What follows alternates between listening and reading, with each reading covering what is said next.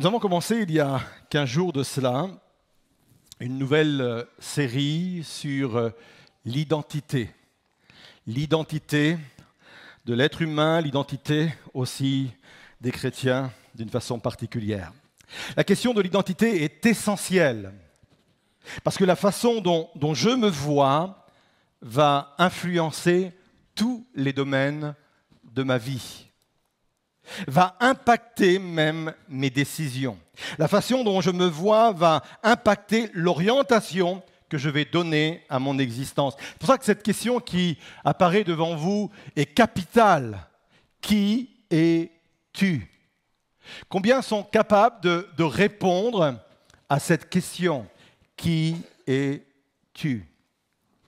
S'il est important de répondre à cette question, c'est parce que depuis longtemps, l'être humain en général a perdu et perd de plus en plus son identité. D'où vient cette perte d'identité De réponse très rapide? La première, elle trouve son origine dans le Jardin d'Éden, où Adam et Ève se sont laissés abuser par le plus grand des menteurs, l'adversaire de nos âmes en faisant croire que suite à la création qu'il venait de vivre entre les mains de Dieu, qu'en fin de compte, il n'avait pas atteint le, grand potentiel de ce qu'il pouvait être ou devenir, euh, au point que l'adversaire de leur âme va leur dire, mais tu sais, Dieu t'a fait comme cela, mais il aurait pu te faire encore meilleur, parce que tu pourrais devenir, tu aurais pu devenir, vous auriez pu devenir carrément des dieux. Voilà quelle, pourrait être votre identité.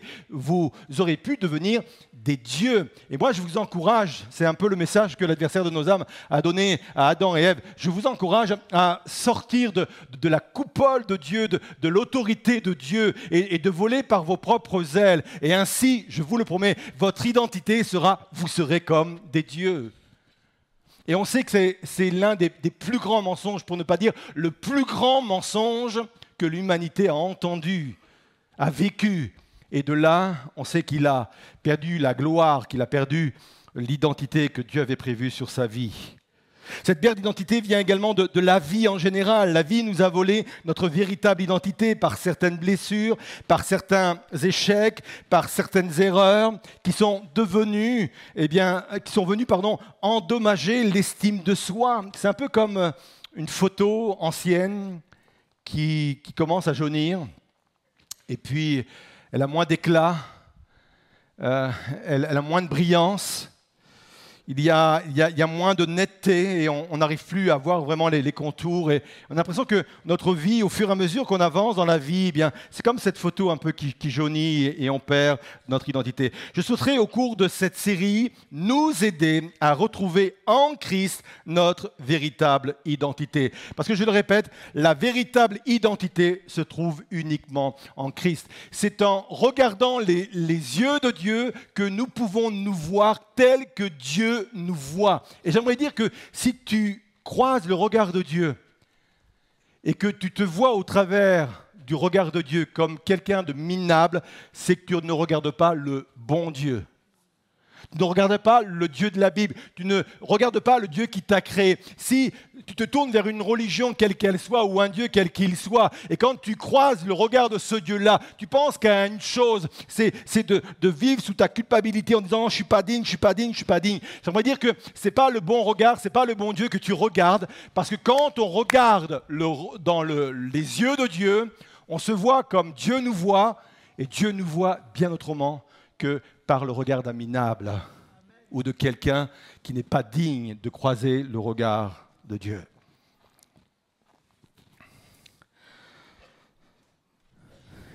Nous avons vu il y a 15 jours de cela qu'il était important pour euh, bien renouer avec notre identité, de découvrir notre valeur. Qu'est-ce qui donne la valeur d'une chose? Une chose vaut ce que quelqu'un est prêt à payer pour elle. Ma maison vaut ce que quelqu'un veut bien payer pour elle. Le Picasso que tu as dans ton salon vaut ce que quelqu'un est prêt à payer pour lui. Le Vanderhagen que tu as dans son entrée, hein, Alain, vaut ce que quelqu'un est prêt à payer pour lui. Amen. C'est Vanderhagen qui a dit Amen. Et quand je, lis les évangiles, je, m'aperçois que Dieu a été capable de, payer le, prix le, plus cher, le montant le plus cher. C'est au prix du sang de Jésus qu'il m'a racheté. Et là, ça démontre ma valeur. Et quand je, crois justement le regard de Dieu et quand je, vais me, poser dans, les évangiles, je découvre la valeur que Jésus a payée pour moi par le prix de sa vie, par le prix de son sang. Et ça vient renforcer mon identité. La semaine dernière, nous avons partagé ensemble, et c'était le titre du message, Je suis accepté. Et nous avons vu que le rejet était comme une blessure originelle qui nous pousse et qui, nous pousse à, passer notre vie à essayer de gagner l'acceptation des autres. Et nous avons vu que nous n'étions pas acceptés par les performances, par nos performance, mais on est accepté uniquement par la performance que Jésus a accomplie en donnant sa vie sur la croix. Et on a, on a vu la semaine dernière que, en fin de compte, l'acceptation n'est pas une ligne d'arrivée où je dois faire des efforts pour atteindre cette ligne, mais que l'acceptation est ma ligne de départ. C'est un état que je reçois à partir du moment où je donne ma vie à Dieu. Je suis quelqu'un d'accepté. Aujourd'hui, nous allons voir une autre facette de notre identité avec cette proclamation, et ça, ça a apparu aussi dans les chants qui ont été apportés, Je suis enfant de Dieu. Mon identité aujourd'hui que je dois découvrir et que nous allons partager ensemble est la suivante, Je suis enfant de Dieu. On va faire cette lecture dans l'Épître aux Romains, chapitre 8, versets 15 et 16. Il est dit ceci, car l'esprit que vous avez reçu n'est pas un esprit qui vous rende esclave et vous remplisse encore de peur, mais c'est l'Esprit Saint qui fait de vous des enfants de Dieu et qui nous permet de crier à Dieu, Abba, qui veut dire littéralement Papa, ô mon Père. L'Esprit de Dieu atteste lui-même à notre esprit que nous sommes enfants de Dieu. Je ne sais pas si, si on réalise pleinement cela. Dieu aurait pu se contenter uniquement de faire de nous des croyants. Dieu aurait pu se contenter de faire de nous des adeptes. Dieu aurait pu se contenter, comme les autres dieux, les autres religions, faire de nous uniquement des disciples. Mais Dieu a voulu pousser, excusez-moi l'expression, le concept beaucoup plus loin que cela, parce qu'il a voulu faire de nous ses enfants. Et c'est pas rien. Et tout l'enjeu est de le reconnaître. Dieu sait qui tu es. Le diable sait qui tu es. Même toute la création sait que tu es. Romains 8, 19 dit, en effet, la création attend avec un ardent désir la révélation des fils de Dieu. Tu as été identifié par toute la création comme étant un fils et une fille de Dieu. Je résume. Dieu sait qui tu es. Le diable sait qui tu es. La création sait qui tu es. Et tu serais le seul à ne pas savoir qui tu es il faut aller plus loin que cela. Parce que le but, c'est de sortir de ce lieu en disant, je sais qui je suis, je suis enfant de Dieu. Alors on va se poser cette question, comment être restauré dans cette identité d'enfant de Dieu Et j'ai combien de réponses à votre avis? Trois. Je suis monsieur trois points. Trois réponses. Ça m'arrive des fois de prêcher en quatre points, cinq points, mais trois, j'aime bien. Un, en sortant d'une mentalité d'orphelin. Deux, en passant parfois par certaines crises de la vie. Trois, en ayant le bon type de relation avec Dieu. On y va? Première réponse, donc, comment être restauré dans cette identité d'enfant de Dieu? Donc, sortir d'une mentalité d'orphelin. Cette expression fait référence à une condition spirituelle je peux être spirituellement orphelin ou je peux avoir spirituellement une mentalité d'orphelin. C'est facile de professer ouvertement que nous sommes enfants de Dieu. Et il y a des, chants qui sont capables de nous aider à, professer cette, réalité. Je ne, suis plus esclave de la peur. Vous connaissez ce chant. Je suis enfant de Dieu. Mais je peux chanter ce type de chant tout en éprouvant en soi une contradiction. Je peux chanter ce chant et, j'ai en moi des, sentiments d'abandon, des sentiments de peur, des sentiments d'indignité ou des sentiments de rejet. Donc ce n'est pas si simple que cela que d'être débarrassé de cette mentalité euh, d'orphelin, même quand je chante certains cantiques. Qu'est-ce qu'un orphelin spirituel? Quelques caractéristiques. Les orphelins spirituels ne se sentent pas acceptés et ressentent le besoin de prouver sans cesse leur valeur. C'est pour cette raison qu'ils ont tendance à cacher leurs propres limites à percevoir les autres comme des concurrents. Il recherche constamment l'attention, un peu comme un, enfant qui, manque de maturité quand il est jeune et qui veut à chaque fois que, ses parents remarquent ce qu'il fait. Et c'est entendable quand on est enfant, ça l'est moins quand on devient adulte, sans cesse tirer l'attention, parce que justement, il y a cette mentalité d'orphelin. Contrairement aux fils et aux filles de Dieu qui sont convaincus de leur acceptation d'une façon inconditionnelle qui acceptent autant leur force que leur faiblesse, leur victoire que leur défaite, car ils sont convaincus qu'ils ne sont pas définis par ce qu'ils font, mais par ce qu'ils sont. L'orphelin spirituel est dans la peur et l'insécurité permanente. Il n'est pas sûr de sa place dans la famille de Dieu. Il n'est pas sûr de son salut. Il manque de confiance dans les dons qu'il a reçus, dans les ministères, dans les talents qu'il a pu recevoir. Il se pose toujours la question, mais est-ce bien mon talent? Est-ce bien mon don? Est-ce que je suis capable d'accomplir telle ou telle chose? Il a besoin sans cesse d'être rassuré. Contrairement aux fils et aux filles de Dieu qui sont dans la sécurité le repos et la paix. Ils sont, sûrs de l'amour de leur Père à leur égard, de leur place dans la famille de Dieu. Ils ont confiance en la fidélité du Père, même lorsqu'il y a des changements dans leur vie ou des épreuves dans leur vie qui viennent les bousculer. Ça ne remet pas en question le fait qu'ils sont convaincus que malgré cela, Dieu les aime et Dieu est avec eux. L'orphelin spirituel voit Dieu comme un maître. Un fils et une fille voient Dieu comme un père aimant. L'orphelin spirituel vit dans l'amour de la loi, des règles, des devoirs. il faut que j'attire l'attention de Dieu, il faut que je, puisse récupérer l'amour de Dieu en mettant en pratique des règles, des devoirs, et je veux gagner ainsi l'amour de Dieu. Ça, c'est l'esprit d'orphelin. Un fils et une fille vivent selon la loi de l'amour, selon la grâce. Et, la grâce, ce n'est pas un permis de pêche, je vais le dire autrement. La grâce, ce n'est pas un permis de péché. Mais il y a dans la grâce une puissance extraordinaire pour vaincre le péché. Et c'est ça. Et, je pourrais continuer comme cela en, mettant devant vous quelques caractéristiques de, de ce qu'il y a entre la mentalité d'orphelin et la mentalité de fils et filles de Dieu. Mais je crois que vous avez bien compris le concept. Je voudrais dire que si nous entretenons en nous cette mentalité d'orphelin, nous sommes des êtres extrêmement vulnérables. Les personnes les plus exploitées dans la Bible étaient les veuves et les orphelins.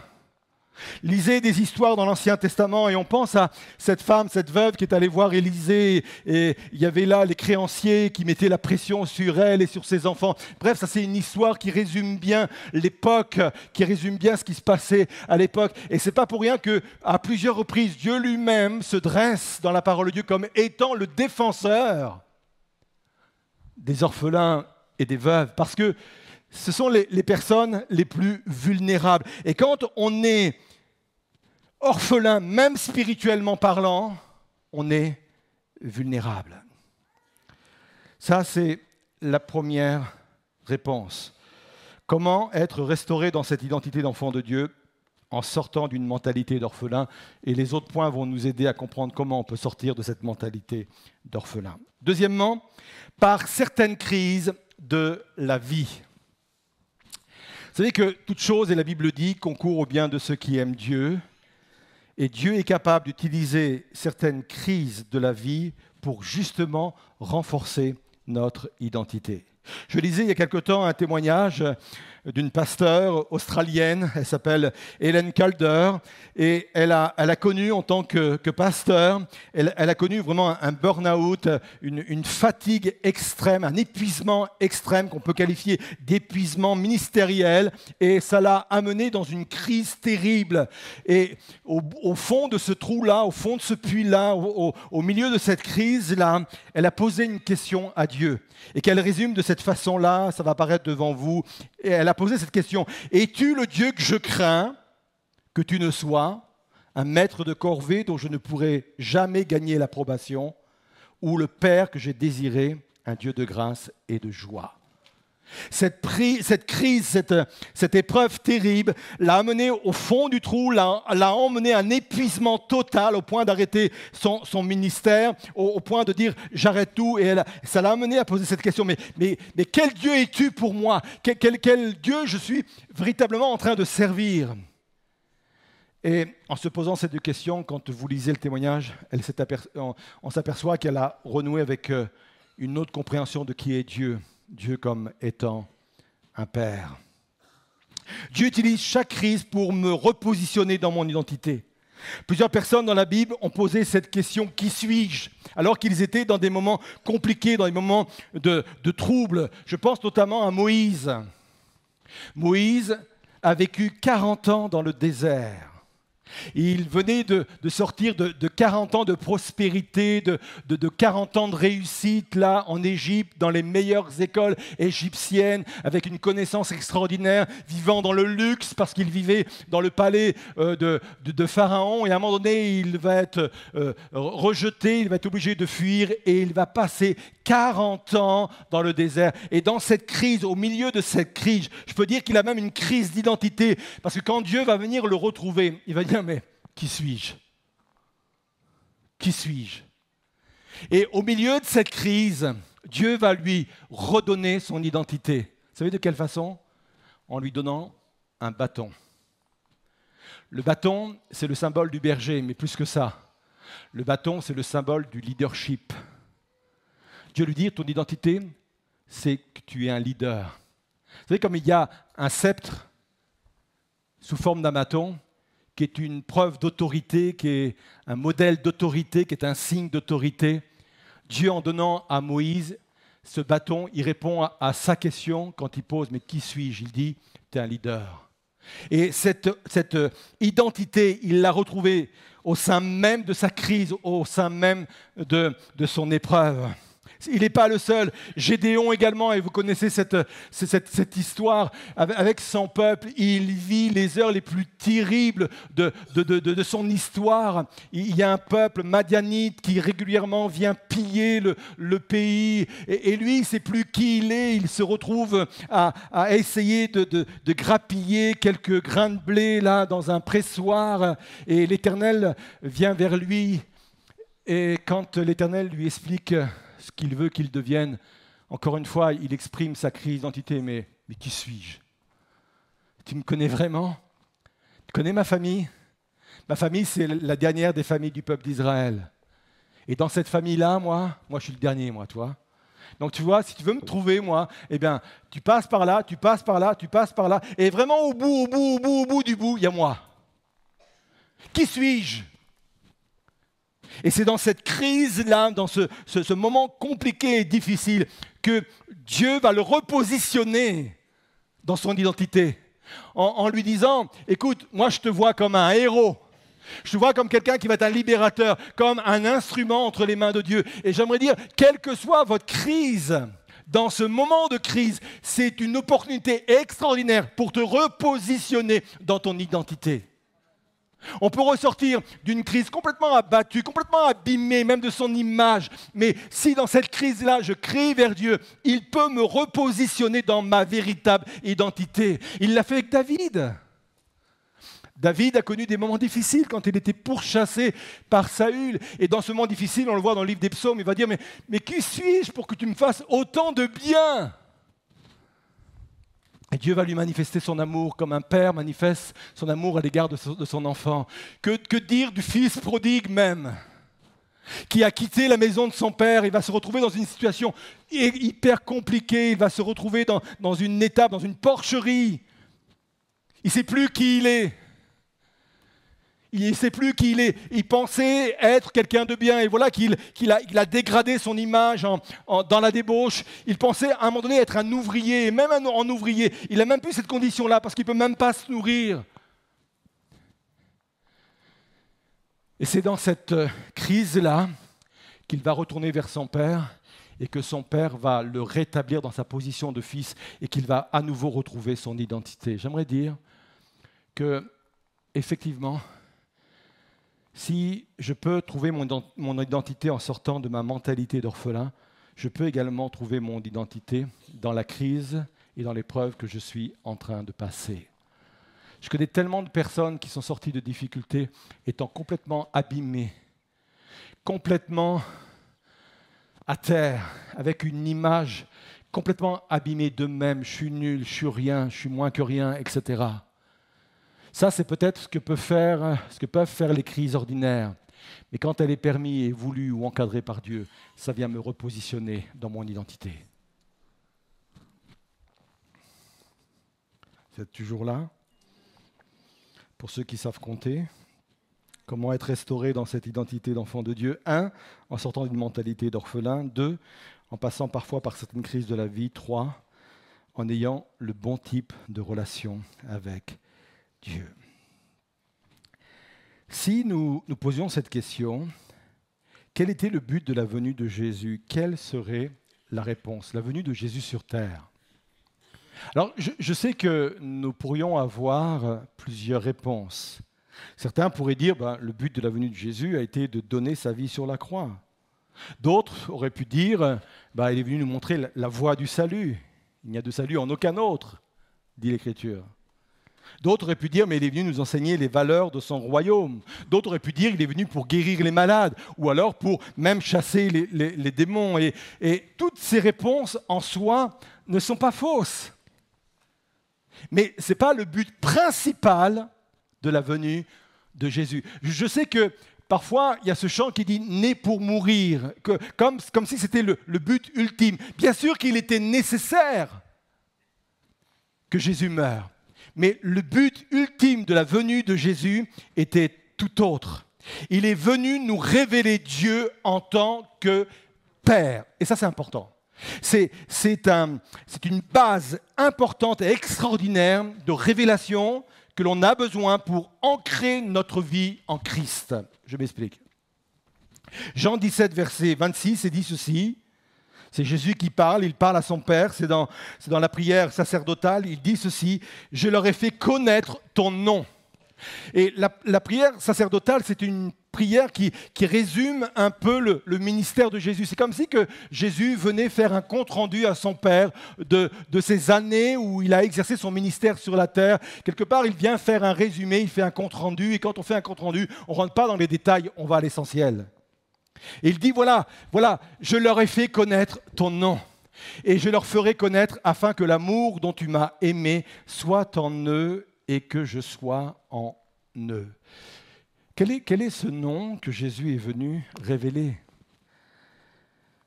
Le contexte est important puisqu'à six reprises, à six reprises, Jésus va faire référence au Père, au Père, au Père. Voilà le, nom que je suis venu vous révéler. Dieu en tant que Père. Père. Pourquoi celui-ci? Dieu avait de multiples noms, il y a encore de multiples noms dans, la Bible, et des noms beaucoup plus glorieux, entre guillemets, que celui de Père. Je pense notamment aux noms que nous trouvons dans, dans l'Ancien Testament. Je pense à Elohim, le Dieu de la plénitude, El Shaddai, Dieu Tout-Puissant, Yahvé Jireh, l'Éternel pourvoira. Il y avait Rapha, l'Éternel qui guérit. Je ne sais pas, Jésus aurait pu choisir dans tous ces noms, il y en a encore beaucoup d'autres, pour le révéler à ses disciples, mais il ne choisit pas ces noms glorieux, entre guillemets. Il vient présenter un autre nom, le nom de Père. Tout simplement parce qu'il est venu nous présenter une nouvelle forme de relation avec Dieu. Et c'est le point central. Si nous pouvions résumer la théologie de Jésus, je sais que c'est prétentieux de ma part de, vouloir euh, répondre à, cette exigence, mais pardonnez-moi euh, cette audace. Mais s'il nous fallait résumer la, théologie de Dieu, de Jésus pardon, sur la terre, si je rassemble le but de tous ces enseignements, si je rassemble tout cela, en fin de compte, nous pourrions dire que la théologie de Jésus est centrée sur la relation. Tout est centré sur la, relation. Avant, Dieu se servait d'intermédiaire, on le voit bien par exemple avec euh, Moïse. Moïse allait sur la montagne, il recevait de Dieu eh bien, non seulement les lois, mais les commandements, la, parole de Dieu, et, Moïse devait descendre euh, dans la vallée pour redonner cette parole au peuple. Et on le voit aussi dans, dans, les prophètes, dans le livre des prophètes. Dieu a établi des prophètes, il a établi des, hommes qui étaient des, intermédiaires entre le peuple et Dieu. Et il y avait toujours une relation un peu, un peu lointaine. Voilà comment, comment ça, ça, ça, fonctionnait. Mais, mais, mais Jésus est venu pour montrer que Dieu voulait non seulement répondre à nos besoins vitaux, etc., mais que Dieu voulait une nouvelle relation avec nous. Et pas n'importe quelle relation, celle qu'un père peut et doit avoir avec son enfant. Et ça, c'est, vraiment puissant, ça, c'est, extraordinaire. Jean 17, 26, on l'a lu à l'instant, mais uniquement le verset 26. Je leur ai fait connaître ton nom et je leur ferai connaître afin que l'amour dont tu m'as aimé soit en eux et que je sois en eux. Il dit ceci pas n'importe quelle relation. Je viens leur faire découvrir ton nom, celui de Père. Mais pas, pas, pas, pas n'importe quelle relation. Je veux que eux puissent connaître la même relation que j'ai eue avec toi. Je veux que tu puisses, au bout du compte, les aimer du même amour que tu m'as aimé. Voilà le type de, relation que je veux établir et que je veux mettre. Plus je vais développer ce type de relation, la relation qu'un enfant peut avoir avec son père, plus mon identité d'enfant de Dieu va se développer en moi. Je répète et je vais appuyer là-dessus parce que c'est vraiment important. Si mon identité d'enfant de Dieu est brouillée, c'est parce que ma relation avec Dieu n'est pas une relation d'enfant avec son Père. Et plus je vais travailler, plus je vais développer. À chaque fois que je vais rentrer dans la présence de Dieu et que je vais faire l'effort de me dire, c'est pas un esclave qui s'approche de son maître, c'est, même pas un adepte qui s'approche de son Dieu, mais c'est un enfant qui s'approche de son Père. Plus je vais développer cela en moi, plus l'identité de fils et de fille de Dieu va devenir plus claire et va se développer en moi. Vous êtes là?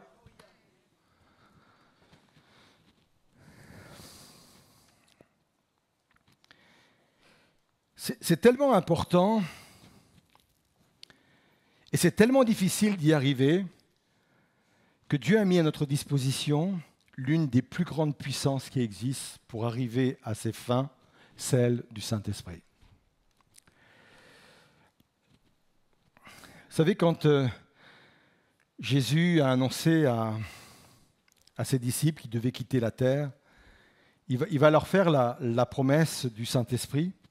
Et en faisant la promesse du Saint-Esprit, il va dire dans Jean 14, verset 18, Non, je ne vous laisserai pas orphelin, mais je reviendrai vers vous. Et c'est intéressant cette, cette image d'orphelin. Euh, bien sûr, il parle d'orphelin spirituel. Et quand il dit je reviendrai vers vous, il ne fait même pas allusion, peut-être dans un second temps, il ne fait pas allusion à son retour parce qu'on croit que le Seigneur va revenir chercher son Église, comme la Bible dit, mais il reviendrait vers nous au travers d'une autre personne qui est la personne du Saint-Esprit. Un autre lui-même quelque part. Quelqu'un qui serait vraiment à nos côtés. Et l'esprit que Dieu nous envoie, l'esprit de Dieu que Dieu nous envoie, c'est un esprit pour que nous n'ayons pas cette impression d'abandon, cette, mentalité d'orphelin. Et il nous envoie le Saint-Esprit pour qu'il en soit ainsi. Le Saint-Esprit est un esprit d'adoption, travaillant à produire la filiation en nous. Le Saint-Esprit confirme et témoigne que nous sommes enfants de Dieu. Romains 8, verset 16. Je reviens encore là-dessus. C'est l'Esprit Saint qui fait de vous des enfants de Dieu et qui nous permet de crier à Dieu, Abba, ô mon Père. Pourquoi c'est l'apôtre Paul hein, qui, reprend euh, cette expression, Abba, Pourquoi il, le reprend? Parce que Abba, C'était le mot que Jésus utilisait quand il s'adressait à son Père. En fin de compte, c'est un, mot qui lui est réservé. Euh, moi, quand euh, ma petite fille s'adresse euh, à moi, elle a, un, nom qui m'est réservé. Vous voulez le connaître, hein? Oui. Il y, a, une partante là-bas. C'est Bapou. Ouais, c'est comme ça. Hein. ça. Ça veut dire que elle seule, et avis à ceux qui voudraient essayer, elle seule est autorisée, et les autres petits-enfants aussi, parce que nous en avons trois, est autorisée à m'appeler comme cela. C'est une relation privilégiée. Quand euh, mes petits-enfants emploient ce mot, il se passe quelque chose. Il y, a, une intimité qui se crée, il y a une douceur qui se crée. Bref, c'est que du bonheur pour moi, et je sais que c'est du bonheur pour eux de m'appeler ainsi. Jésus avait ce même type de relation avec son Père quand il utilisait le mot Abba. C'est très affectueux. C'est rempli de douceur, c'est rempli d'intimité. C'est lui qui avait le privilège d'appeler Dieu Abba.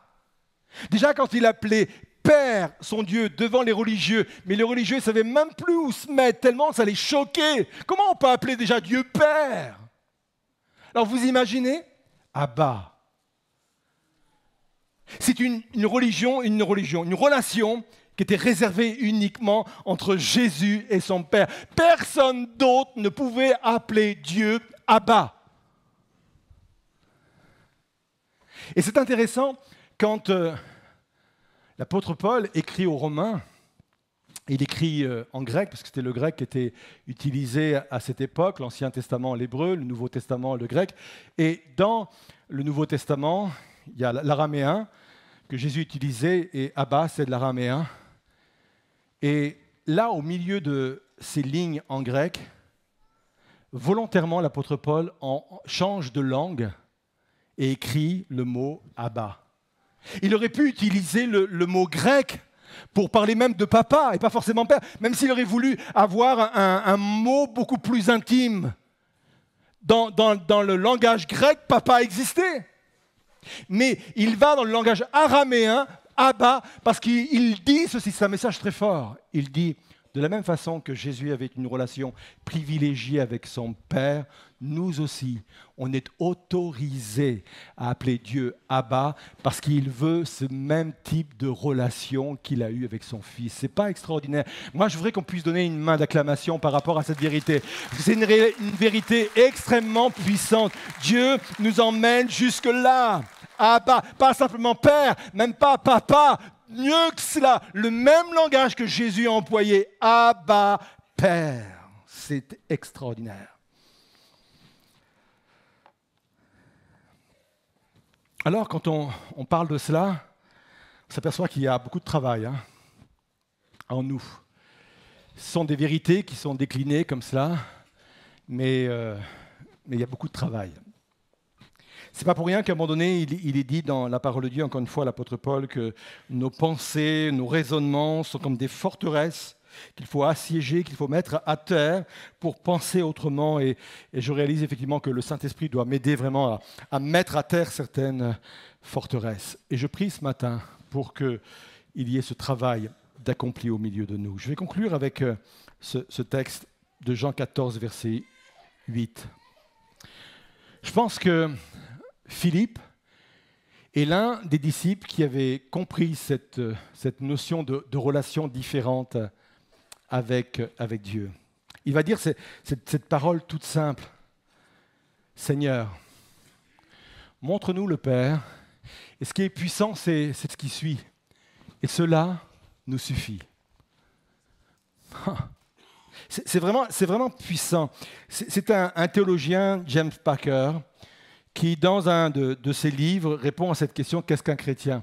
Et on se serait attendu qu'il euh, fasse tout un exposé de plusieurs centaines de pages pour euh, apporter sa réponse. Mais lui, il répond d'une façon très simple. Il dit un chrétien, c'est une personne qui a Dieu pour père. Et, et quelque part, Philippe, avant lui, dit la même chose. Seigneur, montre-nous le Père, et cela nous suffit.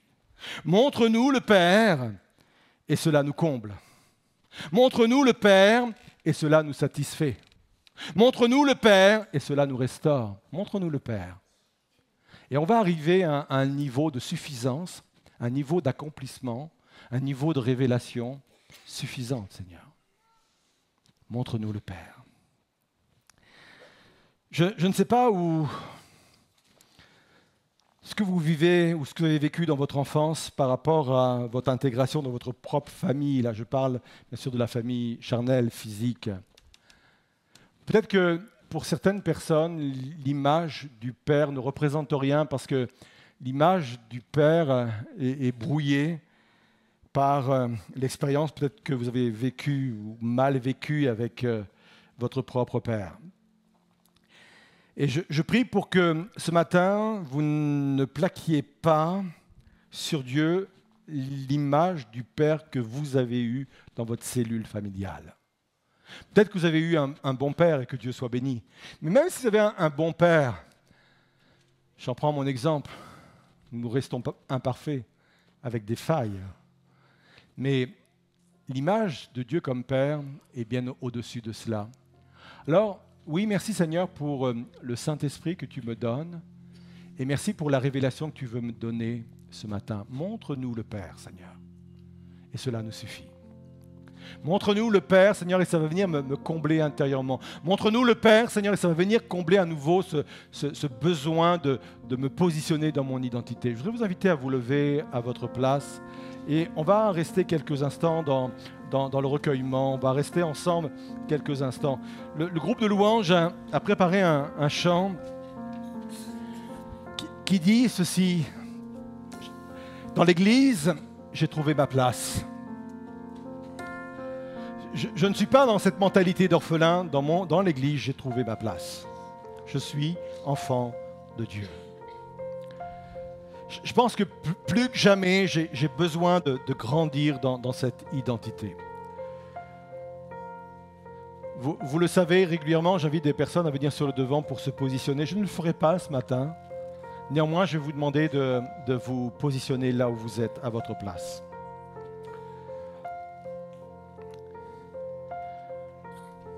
Peut-être que, effectivement, vous imaginez que d'autres personnes peuvent facilement euh, être considérées comme un enfant de Dieu, mais, mais vous, vous êtes toujours à part parce que il y a tellement une image qui est, qui est brisée au-dedans de vous-même par rapport à ce que vous pensez être, que vous entretenez en vous cette, cette mentalité d'orphelin. Vous avez toujours besoin d'être rassuré dans, dans votre appartenance à Christ, besoin d'être rassuré dans l'assurance de votre salut besoin d'être rassuré dans, les dons que vous avez reçus. Peut-être que, peut que vous avez du mal aussi à, à, vivre à côté des autres parce que vous êtes toujours en train de vous comparer par rapport aux autres et, ce que les autres vous renvoient, eh bien, vous renvoient parfois dans certains domaines l'image que vous avez vous-même de vous. Moi, je crois que Seigneur, aujourd'hui, nous a envoyé le Saint-Esprit pour que nous cessions d'être des orphelins spirituels.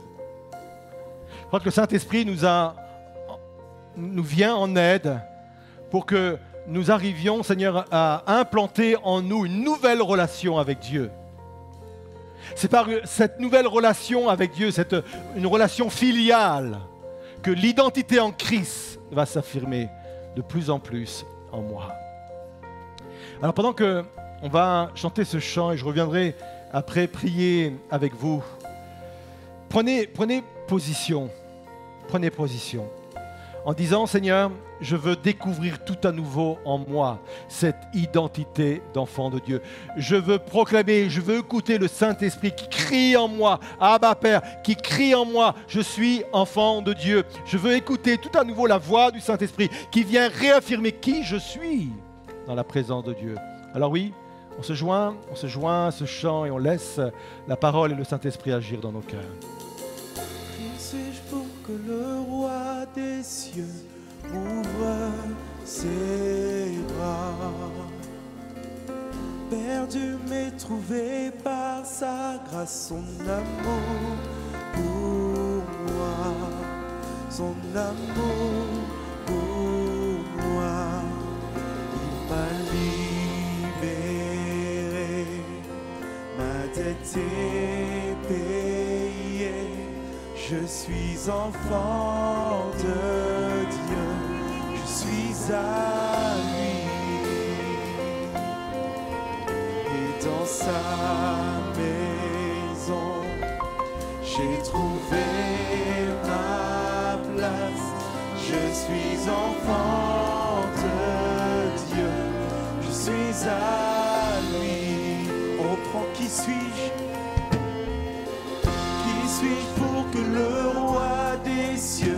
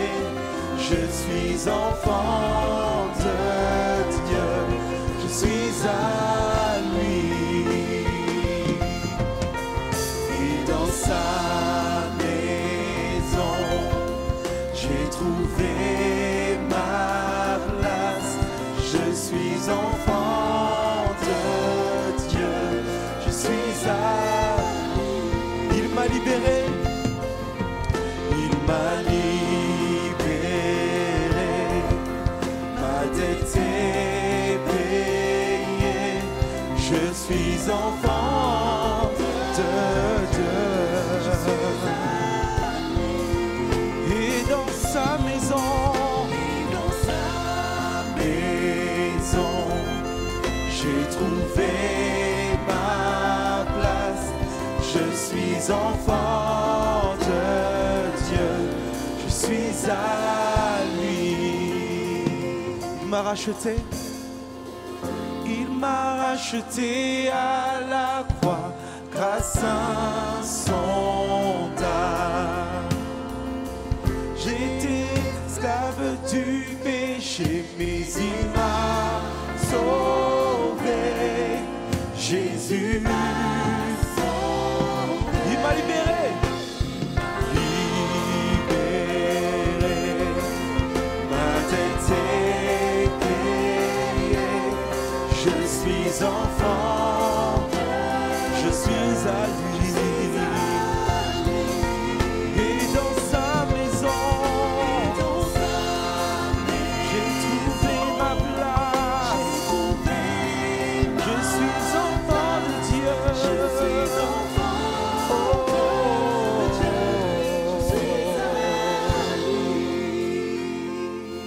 On reste quelques instants dans, dans le recueillement.